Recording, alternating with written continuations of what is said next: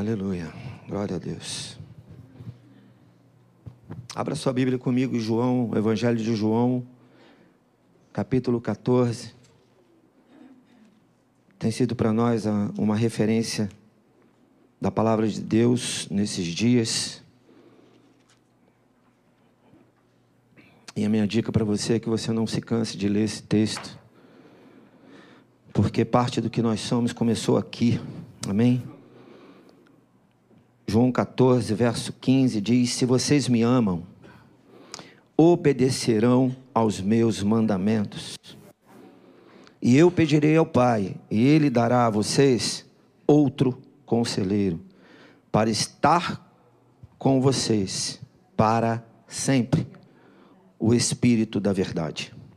O mundo não pode recebê-lo porque não o vê nem o conhece, mas vocês o conhecem pois ele vive com vocês e estará em vocês. Amém? Amém? E o verso 26. Mas o conselheiro, o Espírito Santo, que o Pai enviará em meu nome, ensinará a vocês todas as coisas e fará vocês lembrarem tudo o que eu disse. Glória a Deus. Aleluia. Esse texto a gente precisa ter na nossa cabeceira, marcado na nossa Bíblia, seja ela papel, seja ela online, porque o que de fato é o que é o que nos é o que faz de nós pessoas diferentes, pessoas com a intenção de sermos melhores, de vivermos verdadeiramente a vida de Cristo. Cristo ele, ele prometeu o conselheiro e o fato aconteceu. O que de fato era uma promessa virou realidade. Amém? Eu e você hoje já vivemos essa realidade. Se você está aqui nessa manhã e você ainda não permitiu que Jesus fosse Senhor da sua vida, aonde você declara com a sua boca e crê no seu coração que Jesus Cristo é Senhor da sua vida e é o teu Salvador, você precisa fazer isso para que o Espírito Santo habite em você. A promessa ela se cumpre a partir daí. Então não é uma negociação. Não, é é uma verdade bíblica. A partir do momento que eu tomo uma decisão com Cristo e que eu o reconheço como Senhor e Salvador da minha vida e confesso isso com a minha boca, crendo no meu coração, o Espírito Santo habita em mim. Ele passa a fazer parte da minha vida e da minha história. E tudo que eu vou construindo a partir desse momento, o Espírito Santo está ali, me ensinando, me ajudando, me orientando sobre todas as coisas. Esse texto remete a isso e nós precisamos viver essa verdade. Amém? É, hoje, na semana passada, nós falamos num primeiro momento sobre é, exatamente a ideia de que a gente precisa viver o poder e a unção do Espírito Santo. E como é viver isso? É viver aquilo que nós já somos, porque habita dentro de nós o Espírito Santo de Deus. E agora a gente precisa tornar isso público. E como tornamos isso público? Sendo agentes do Espírito Santo aonde nós estivermos. Porque ele habita em nós. E agora quem governa a nossa vida não, não sou mais eu nem você, é o Espírito Santo. Não é verdade? Ele habita em mim, ele é meu Senhor e Ele agora é quem cuida de mim, quem me direciona. Então nós precisamos viver isso, precisamos derramar o nosso coração ao Espírito Santo, clamar por essa unção que já foi derramada em nós, por esse poder, esse empoderamento que Ele nos deu, não para sermos maiores, mas para sermos instrumentos dele. Quando ele, um, quando ele deu a ordem aos discípulos para irem e pregarem o Evangelho, ele disse que ele estaria com eles eles não estariam sozinhos. O poder está em Jesus, mas ele nos capacitou, amém? Ele nos habilitou para sermos algo nessa terra, para o reino de Deus nesta terra. E a segunda coisa que a gente falou domingo passado, à noite, foi sobre a unidade. E a gente sabe que unidade é ser um só, não é verdade? E esse é um dos grandes desafios que nós, como cidadãos, como seres humanos, e até como crentes em Cristo Jesus enfrentamos no nosso dia a dia. Porque muitas vezes a gente prefere não relacionar, não estar junto, não ser um com o meu irmão, porque eu tenho as minhas opiniões meu, meus irmãos ou meu irmão ele tem a dele, eu prefiro ficar aqui na minha e deixar ele na dele. Mas o ferro precisa afiar o ferro para que ele possa ficar afiado. Então a unidade diz respeito a nós, nós, nós sermos um. A unidade não tem a ver com um ser um. A unidade tem a ver com nós que somos desse corpo sermos um. Para ser igreja, para ser igreja não tem como andar sozinho. Posso ouvir um amém? amém? Na sua individualidade você não é igreja, você é só um membro. Para que você seja igreja, precisa haver unidade no corpo. E é nisso que nós estamos buscando, é isso que nós vamos ficar continuar clamando para que Deus faça de nós únicos nesse corpo. Amém? Com a intenção de chegarmos no mesmo lugar, até porque quando somos crentes em Cristo Jesus, temos o Espírito Santo, a promessa é uma só para todos. Jesus voltará. E vai levar quem? A igreja. Não vai levar só a mim, vai levar a igreja. Amém? Precisamos estar juntos. Eu acredito que dentro desse, dessa sequência, de, dessa, desse caminhar nosso de termos a unção do Espírito Santo, de sermos um só, a gente vai quebrando as barreiras, a gente vai quebrando as dificuldades. E nós nos vamos, vamos nos tornando é, pessoas que vamos produzindo frutos. Amém? Produzindo frutos. Os frutos espirituais é porque, na verdade, é a partir do Espírito Santo. Se você analisar direitinho ali Gálatas capítulo 5, quando Paulo fala à igreja, ele está dando dois exemplos, que é a carne e que é o Espírito. E ele diz que algumas coisas são produzidas a partir da carne e outras são produzidas a partir do espírito. Nós não vamos falar das coisas que são produzidas da carne ou pela carne hoje aqui. Nós vamos falar das coisas que são produzidas pelo espírito. Amém? Nós vamos falar disso, porque se nós nos tornamos pessoas frutíferas pelo Espírito Santo, toda obra da carne fica longe de você. Você não vai produzir coisas da carne. Quando o Espírito Santo está em você e você começa a produzir as coisas do Espírito. Não é verdade? Eu quero compartilhar contigo, antes de chegar em Gálatas, que nós vamos ler esse texto, Atos capítulo 2. Lembra que nós, nós falamos aqui sobre, no, no, no primeiro dia, domingo passado, falamos sobre a promessa e sobre o derramamento do Espírito Santo. Mas quando o Espírito Santo foi derramado sobre a igreja que estava reunida, que obedeceu, que compreendeu aquele momento e que de fato submeteram, algumas coisas começaram a acontecer. E olha só, no capítulo 2, no verso 5, né, o Espírito Santo veio sobre todos, eles foram cheios do Espírito. E no verso 5 diz assim: Olha, havia em Jerusalém judeus devotos a Deus, vindos de todas as nações do mundo.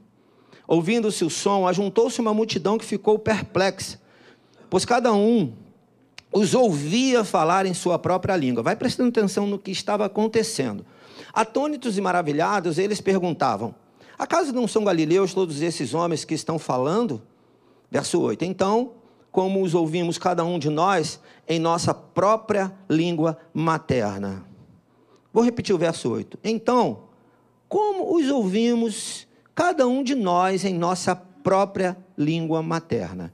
Verso 9: Partos, medos, e elamitas, habitantes da Mesopotâmia, Judéia e Capadócia, do Ponto e da província da Ásia, Frígia e Panfilha, Egito e das partes da Líbia próximas a Cirene, visitantes vindo de Roma, tanto judeus como convertidos ao judaísmo, crentenses e árabes. Nós os ouvimos declarar as maravilhas de Deus em nossa própria língua. Atônitos e perplexos, todos perguntavam uns aos outros: o que significa isto? Alguns outros, todavia, zombavam e diziam: eles beberam vinho demais. Eu não queria nem ler o verso 13, mas é só para fazer um contraponto, porque sempre vai ter alguém dizendo: ah, isso não é de Deus, não. Isso não é de Deus, não. Quando você der fruto, Vai ter sempre alguém dizendo: Isso não é de Deus, não. Não precisa disso, não. Mas persevere. Persevere, porque Ele vai estar. Tá, ele vai estar tá te ajudando, vai estar tá te, te honrando. Amém? E no verso 42, desse mesmo capítulo, diz assim: Eles se dedicavam ao ensino dos apóstolos e à comunhão, ao partir do pão e às orações. Todos estavam cheios de temor e muitas maravilhas e sinais eram feitos pelos apóstolos. Os que criam mantinham-se unidos e tinham tudo em comum. Vendendo suas propriedades e bens, distribuíam cada um conforme a sua necessidade. Todos os dias continuavam a reunir-se no pátio do templo, partiam o pão em casa e juntos participavam das refeições com alegria e sinceridade de coração. Verso 47. Louvando a Deus e tendo a simpatia de todo o povo e o Senhor lhes acrescentava diariamente os que iam sendo salvos. Aleluia. Você consegue ver muitos frutos aqui nesse movimento todo? Foi exatamente o que aconteceu na vida daquelas pessoas que experimentaram o Espírito Santo, naquele mesmo momento, naqueles dias, no decorrer da história deles, do caminhar deles, eles não pararam, eles continuaram, eles foram caminhando, eles não ficaram mais ali reunidos, agora eles foram porque eles tinham uma missão e eles foram vendo os frutos acontecendo.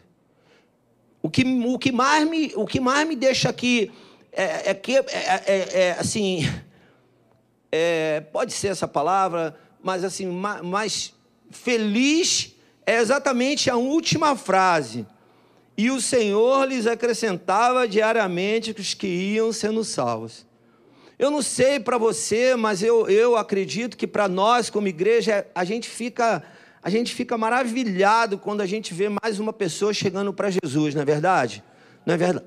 A gente fica maravilhado, principalmente quando a gente olha o que é contrário à vida com Cristo. Porque quando você olha o que é contrário à vida com Cristo, você fica aterrorizado, você fica triste, você fica chateado de você ver a miséria do coração do homem. Mas quando você vê uma pessoa se rendendo a Cristo, sabe o que que sabe, sabe, sabe qual é o resultado disso? É o resultado de quando você resolve cumprir o propósito através do Espírito Santo. É quando você vai e faz o que tem que ser feito pessoas são transformadas, pessoas vão sendo acrescentadas. Aquele, por que, que essas pessoas iam sendo acrescentadas? Porque pessoas iam pregando aquilo que elas estavam recebendo. Não é verdade? Então o Espírito Santo, naturalmente, ele é especialista em gerar em nós uma transformação, a ponto de nós agora podermos dar alguma coisa melhor para o outro. E o outro, saibam disso, o outro, ele está aguardando alguma coisa melhor, porque o que ele está vivendo é muito ruim, que se chama pecado. A gente sabe a dor que o pecado traz para nós. Quando nós temos a nossa vida transformada, nós sabemos o alívio que o Espírito Santo nos traz, nos livrando do pecado, sim ou não? E aí as pessoas estão nessa expectativa. Quando nós temos a nossa vida transformada pelo Espírito Santo, quando nós somos um só, o nosso pensamento, você vê que aqui um dos frutos é que a igreja estava unida, reunida, caminhando juntos. Eles, o tempo todo eles estavam juntos. A outra coisa aqui que acontecia é que eles agora já não estavam mais presos ao dinheiro deles, aquilo que eles ganhavam que eles diziam é meu. Agora eles repartiam. E eles entregavam para pessoas que de repente muitos ali nem conheciam. Eles entregavam aos pés dos apóstolos porque eles acreditavam que aqueles homens eram cheios do Espírito Santo e tinham suas vidas transformadas. É tão interessante isso, porque às vezes a pessoa vem, presta bem atenção nisso, às vezes a pessoa vem, ela não nos conhece. Às vezes ela conhece um ou outro, e ela vem, e ela entrega o coração dela para Jesus, e daqui a pouco ela começa a se derramar. E ela vem e procura ajuda. E ela ouve você que ela nunca tinha visto na vida. E agora você reparte com ela um abraço que você nunca tinha visto ela. E agora ela resolve, ela entendeu o valor de doar, de entregar, de ser generosa. Agora ela começa a dar o dízimo para uma igreja onde ela nem conhece as pessoas direito, que vai gastar o dinheiro dela.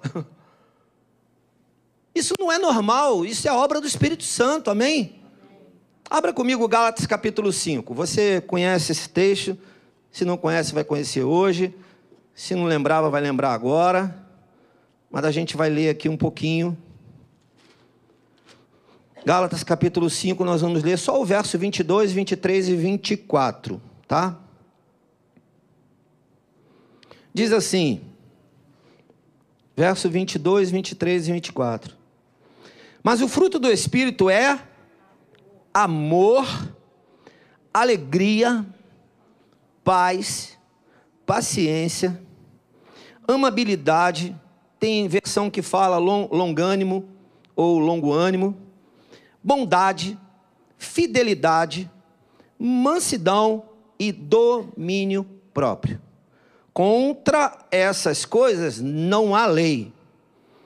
Os que pertencem a Cristo Jesus crucificaram a carne com as suas paixões e os seus desejos. Posso ouvir um amém?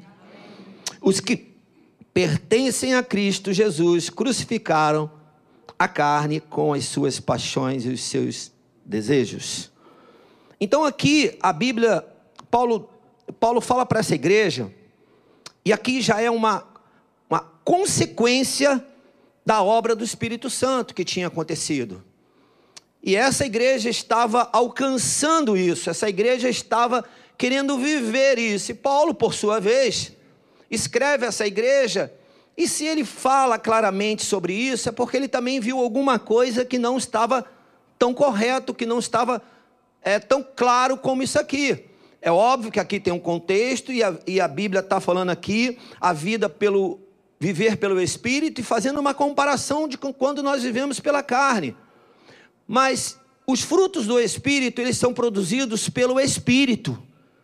A Bíblia nos chama de homens espirituais e não mais homens carnais. Então nós precisamos ter a consciência de quem nós somos. Quem você é? Você é o, o que produz algo a partir da carne ou você é alguém que produz algo a partir do espírito? Aí você pode pensar, essa coisa da carne é feia, né? Falar isso é feio. Às vezes nem sempre. Às vezes você está produzindo algo pela tua carne, e vamos aí chamar a atenção de que às vezes a carne é a minha vontade. E quando você está produzindo algo pela sua vontade, e essa vontade não é do espírito, você está produzindo algo pela carne. Nós fomos chamados para produzir os frutos espirituais para Deus. E quando nós produzimos esses frutos para Deus, consequentemente nós vamos ser pessoas melhores e vamos produzir frutos para o próximo. A intenção de Deus que nós sejamos é, instrumentos de produzir frutos espirituais é que a gente possa alcançar o próximo. É para que aquilo que nós somos a partir de produzirmos os frutos espirituais, nós possamos abençoar a vida do outro. Quer ver uma coisa? Se você olhar para esse verso 22 aqui, a Bíblia diz que os frutos do Espírito é amor.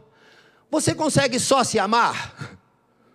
A Bíblia diz que você tem que amar o teu próximo, não é verdade? Como você ama a si mesmo, você não vai deixar de se amar. Mas o amor que está em você, ele precisa ser transformado em algo real para a vida do teu próximo. Você não consegue ser bom com você mesmo, você tem que ser bom com o outro. Você não é fiel só com você, você tem que ser fiel com o outro. Você não é manso só contigo, a mansidão, que é uma coisa que as pessoas vão olhar e vão falar, ele é manso, mas elas vão ficar é, perplexas com aquilo, às vezes, principalmente se ela for uma pessoa agitada, ela fala, ele é tão manso, ele é tão tranquilo. Você percebe que quando nós formos produzindo esses frutos, nós vamos produzindo para o nosso próximo. Agora você imagina quando você não, tá, não está junto, quando você não está unido, o que você produz fica em você mesmo. E sabe o que, que acontece com o fruto que fica sem ser usado? Todos nós sabemos. Deixa lá a bananinha lá, sem comer. ela está amarelinha. Daqui a pouco você passa, ela está começando a ficar marronzinha. Você passa mais uma vez, está um pouquinho mais marrom, daqui a pouco ela está pretinha. Quando ela está pretinha, você olha, ah, tem que comer a banana. Quando você vai comer a banana, só resta às vezes o meio dela. As pontas já estão ruins e você já não consegue mais. O fruto, ele é gerado por mim, ele é produzido através de mim e em mim, para que ele seja uma bênção na vida do outro.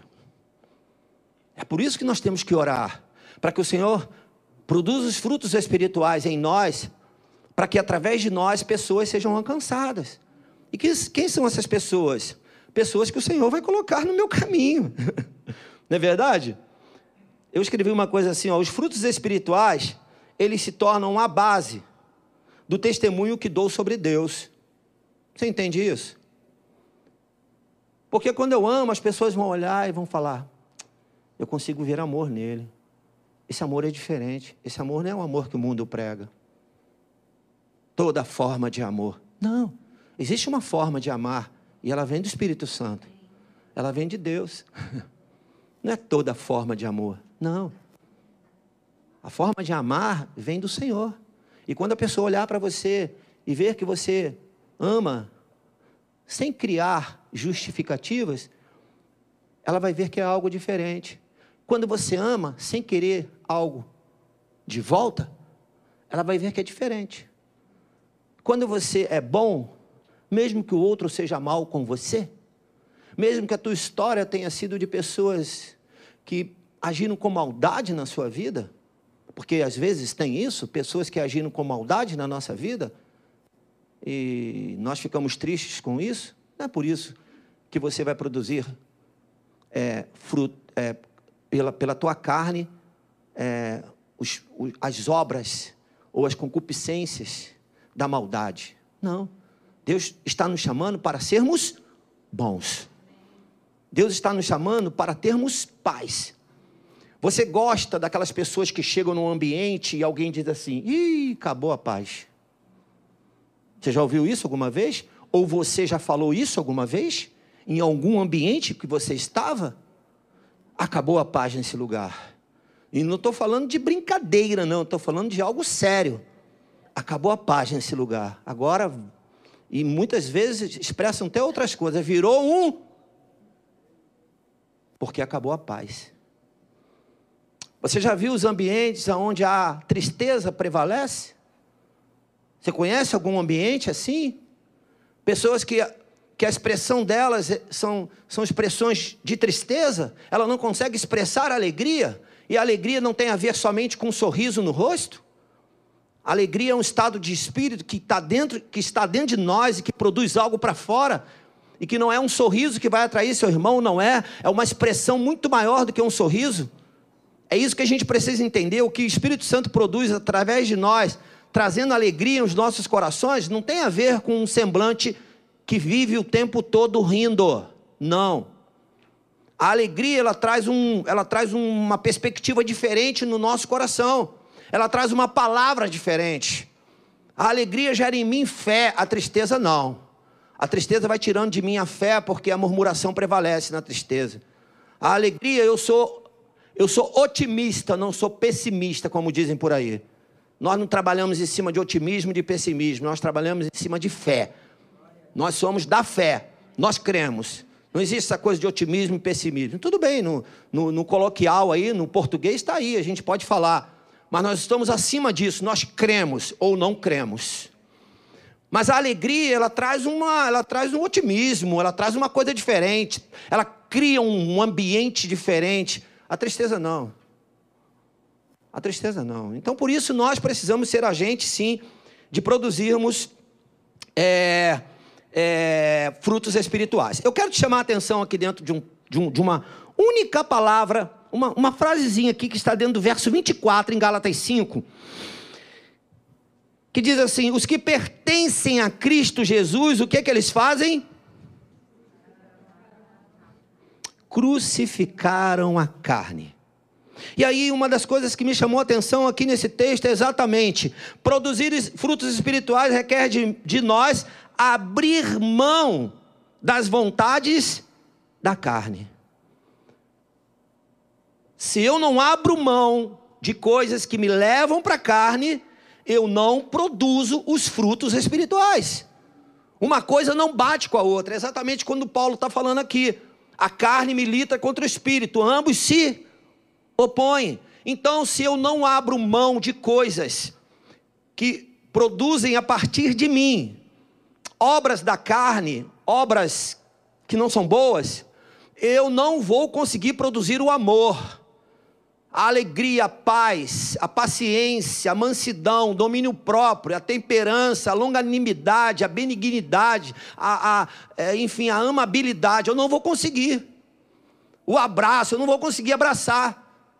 Eu não vou conseguir abraçar, não vou. Um dia eu estava vendo um videozinho, é, aquele que nem abriu o vídeo não, e aí a mulher falando o quanto o abraço ele cura, o quanto é importante abraçar. E tecnicamente lá, é, é, clinicamente, estava falando que quando você abraça, libera um, um negócio lá que eu não sei dizer o nome, né, porque eu não sou da área, mas libera uma endorfina lá, sei lá, um, um negócio lá na vida do outro que fica tudo melhor. fica tudo melhor, sabe? Sabe quando você faz uma atividade física, que você fica bem, mesmo cansado? Quando você abraça o outro, você traz algo para a vida do outro que é poderoso, que é da parte de Deus. Você já ouviu falar? Alguém já falou para você que não gosta de abraçar? Tem. Tem. E isso não é de Deus. Isso não faz parte das coisas de Deus. Porque vai chegar uma hora, vai chegar uma hora que o fedido vai entrar e eu e você vamos precisar abraçá-lo. Vai chegar uma hora que o maltrapilho vai entrar, que é assim que a gente chama, e nós vamos precisar abraçá-lo.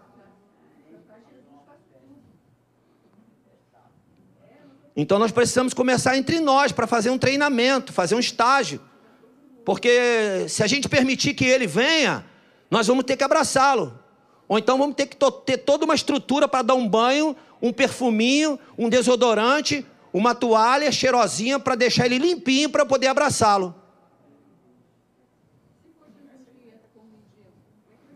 Imagina, né, Elsa? Jesus. Imagina.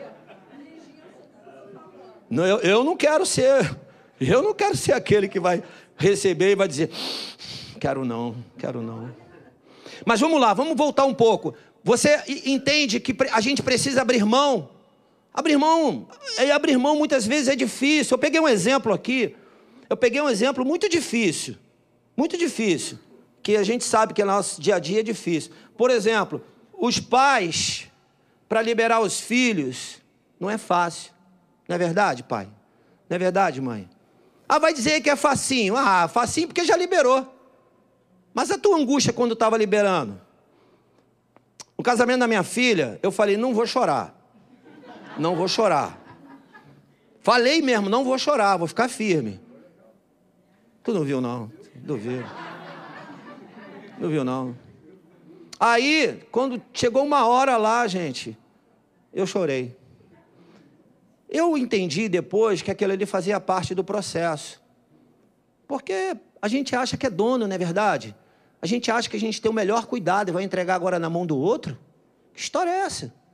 Né? A gente cuidou até aquela idade, fizemos tudo o que a gente podia fazer e agora vai entregar. Pensa nisso nas pequenas coisas na sua vida que você precisa abrir mão. Pensa. Ah, você vai precisar chorar? Chore porque vai ser melhor para você, porque o que você vai produzir a partir daí vai ser muito mais poderoso. Então a gente precisa de fato, sim, dedicar um tempo a pensar o que, que eu preciso abrir mão para produzir os frutos espirituais. Qual, qual, qual é a concupiscência da carne que eu estou produzindo que eu preciso abrir mão? Eu preciso, eu preciso saber disso. Se eu não sei, eu preciso pedir ajuda e dizer: me, me ensina aqui me ensina aqui, o que é isso aqui? Isso aqui é de Deus, não é de Deus? Eu estou agradando a Deus com isso ou não? Eu já tive pessoas no gabinete me perguntando isso, é possível? Perguntar, pastor, isso aqui, ó, desse jeito aqui está certo ou está errado? Aí você fala com todo carinho, com todo amor, está errado, meu filho. Isso aqui não é legal, isso aqui não faz bem para você. Poxa, eu não sabia, eu, mas alguma coisa me incomodava. Eu preciso ter em Cristo e pelo Espírito da verdade autoridade para dizer não para a minha carne. Amém, queridos? Eu preciso, eu peguei esse exemplo do filho, porque infelizmente muitos, muitos filhos hoje estão adoecidos porque os pais não liberaram, não, não conseguiram liberar. Ah, o que, que era amor demais? Ah, o que, que era? É insegurança, medo, é, nunca mais vai voltar. Minha esposa fala uma coisa que eu entendi ao longo do tempo. Os filhos, eu preciso, eles precisam ter raízes e asas para voar. Porque eles vão e eu preciso liberá-los. Então eu usei esse exemplo mais pesado, que para mim é pesado, não é fácil, mas graças a Deus os meus estão sendo liberados a cada dia e é um processo, a gente precisa entender isso. E se precisar ser um processo na sua vida, para você abrir mão de coisas que está doendo em você, que está te machucando e não está produzindo frutos na vida do outro, o pior é isso. Você é uma coisa, você é de um jeito e você fala: não vou mudar, não quero mudar, eu sou assim, não vou mudar. Para com isso, o Espírito Santo muda tudo. Ele muda tudo, tudo, tudo pode ser mudado. Ele muda, ele muda a intenção de uma pessoa que estava enterrada num vício, num vício, numa química, sabe? Numa química.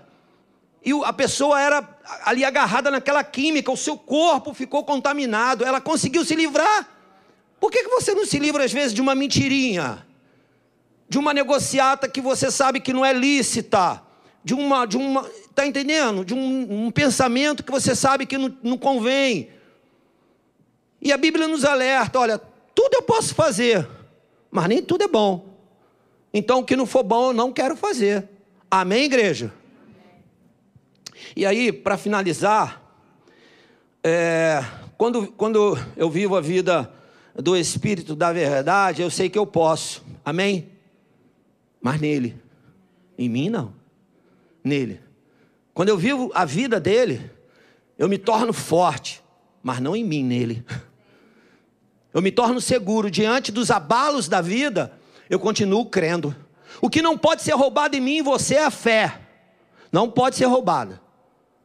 É isso que te traz a segurança, é a fé. É a convicção que você tem de que Cristo é Cristo, Ele é Senhor e Ele está cuidando de todas as coisas. Para concluir, eu eu vou falar rápido com você, como eu desenvolvo uma vida para que eu possa dar esses frutos. E eu separei cinco coisinhas aqui para falar para você e é rápido. Primeiro, aprendendo com o Espírito Santo. Eu posso aprender com o Espírito Santo? João 14, verso 26.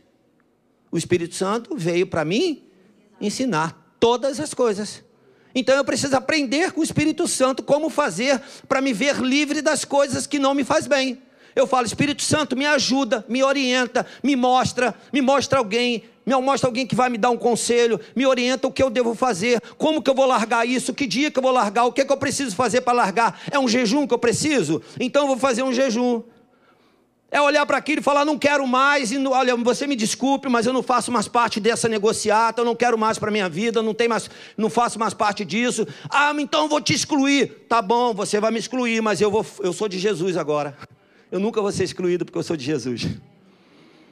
É, tem pessoas que te, que te excluíram quando você decidiu caminhar com Jesus. É fato isso. isso, isso. Agora você faz o quê? Ah, não, deixa eu pensar. Eu prefiro a minha família ou eu prefiro Jesus? Se você tiver com Jesus, você ganha a sua família. Se você tiver com a sua família, você perde Jesus. É assim que funciona. A segunda coisa é me esforçando me esforçando. E o que, que é esforçar? É fazer além do que eu já faço. Esforçar é fazer além do que o que eu já faço. Se você faz algo, lembre-se de uma coisa: pode ser que o Senhor esteja requerendo de você um esforço maior. Se você não é quem limpa essa igreja, eu quero te dar uma dica: se sair daqui para lá, entrar nesse corredor e achar um lixo no chão, pode pegar e botar na lata de lixo. Você vai se esforçar, porque não é o que você faz, outro faz, mas você, quando fizer, você vai trazer benefícios para você mesmo. Se esforce para você largar aquilo que você precisa largar. Se esforce. Vai se esforçando, que você vai se dar bem. A terceira coisa é me dedicando, que é diferente de se esforçar. Me dedicar, me empenhar, debruçar naquilo, pensar sobre aquilo, falar sobre aquilo, buscar ajuda sobre aquilo, dar um tempo a mais sobre aquilo. Olha, um dia, essa semana eu estava numa situação que aconteceu aqui na igreja. Aí eu estava, não sei com quem eu estava falando, eu falei: será que Deus nos deu as 24 horas e falou assim: vai agora, se enrole aí nas 24 horas? Se enrole aí, vai. Você, eu vou te dar 24 horas para você se enrolar nas 24 horas. A, a, minha pergunta é: Deus é Deus é, é enrolado ou eu e você que somos enrolados quando não conseguimos fazer tudo em 24 horas? É, Deus é perfeito, Ele deu as 24 horas e a capacidade para a gente usá-la de forma sábia. Né? Então, às vezes você pensa, eu não posso fazer porque eu já tenho tanta coisa, eu já tenho tanta coisa. Para um pouquinho e pensa, porque às vezes não tem tanta coisa, não, às vezes está enrolado em você mesmo. É, para um pouquinho e pensa. Se você parar um pouquinho, cruzar as pernas, olhar para o nada e pensar, você vai ver, ih, ainda tem mais uma horinha aqui de folga. Gente, nós temos a capacidade de dormir sete, oito horas por noite. Você quer coisa melhor do que isso? Olha, Deus deu para a gente a capacidade de dormir seis, sete, oito horas por noite. Quem dorme mais um pouco já passou do limite, mas enfim, é, tem que ser menos. mas entendeu? Agora, as outras horas, Deus nos deu a capacidade de fazermos o que tivermos que fazer, e dentro da capacidade que Ele nos deu, Ele não te enrolou.